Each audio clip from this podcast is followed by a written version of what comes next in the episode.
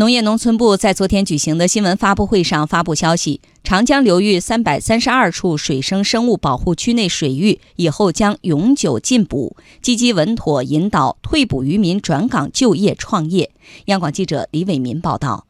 数据显示，二十世纪五十年代，长江渔业年捕捞量是四十五万吨，现在不足十万吨。发布会上，农业农村部副部长于康震表示，长江流域三百三十二处水生生物保护区内水域以后将永久禁捕，保护区外水域暂定禁捕期限十年，十年后根据具体生态状况进行政策调整。二零一九年完成三百三十二个水生生物保护区的渔民退捕工作。今后全面禁止在保护区内实施生产性捕捞，保护区以外的水域暂定呃实行这个为期十年的常年禁捕，禁捕期结束，渔业资源有效恢复后，再另行制定啊水生生物资源保护管理的政策。对于渔民转产上岸，于康震表示，中央和各级地方政府将采取多种手段保障渔民群众的权益。退捕渔民临时生活补助、社会保障、职业技能培训等相关工作，主要由各地结合现有政策、资金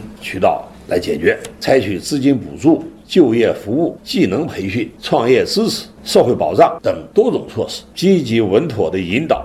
退捕渔民转岗就业创业。截至二零一八年，我国七大重点流域中的长江、珠江、淮河、黄河、海河、辽河、松花江和钱塘江流域都实现了禁捕期制度全覆盖。至此，我国主要江河湖海休渔制度也实现了全覆盖。于康震表示，未来农业农村部将协同相关部门做好制度落实，加强执法，确保禁渔制度发挥作用。内陆各级渔业执法部门将在渔政亮剑二零一九统一部署下。开展专项执法活动，我们还将继续保持对电鱼等严重破坏渔业资源行为的高压严打的态势。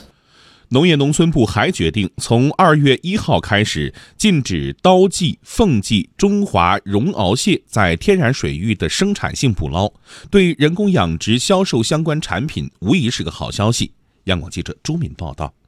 刀鲫就是常说的刀鱼，凤鲫就是凤尾鱼，中华绒螯蟹就是常说的大闸蟹，都是长江中下游重要的经济物种。每年清明节前后，天价刀鱼都在社会上引起很大的反响，这都充分说明了刀鲫、凤鲫和中华绒螯蟹的开发利用已经超过了物种资源的承载量，相关的专项捕捞制度急需进行调整完善。长江流域渔政监督管理办公室主任马毅介绍，农业农村部近日发布关于调整长江流域专项捕捞管理制度的通告，决定从今年二月一号开始停止发放刀鲫、凤鲫和中华绒螯蟹的专项捕捞许可证。那么也就是说，这三项捕捞从今年二月一号开始就完全停止，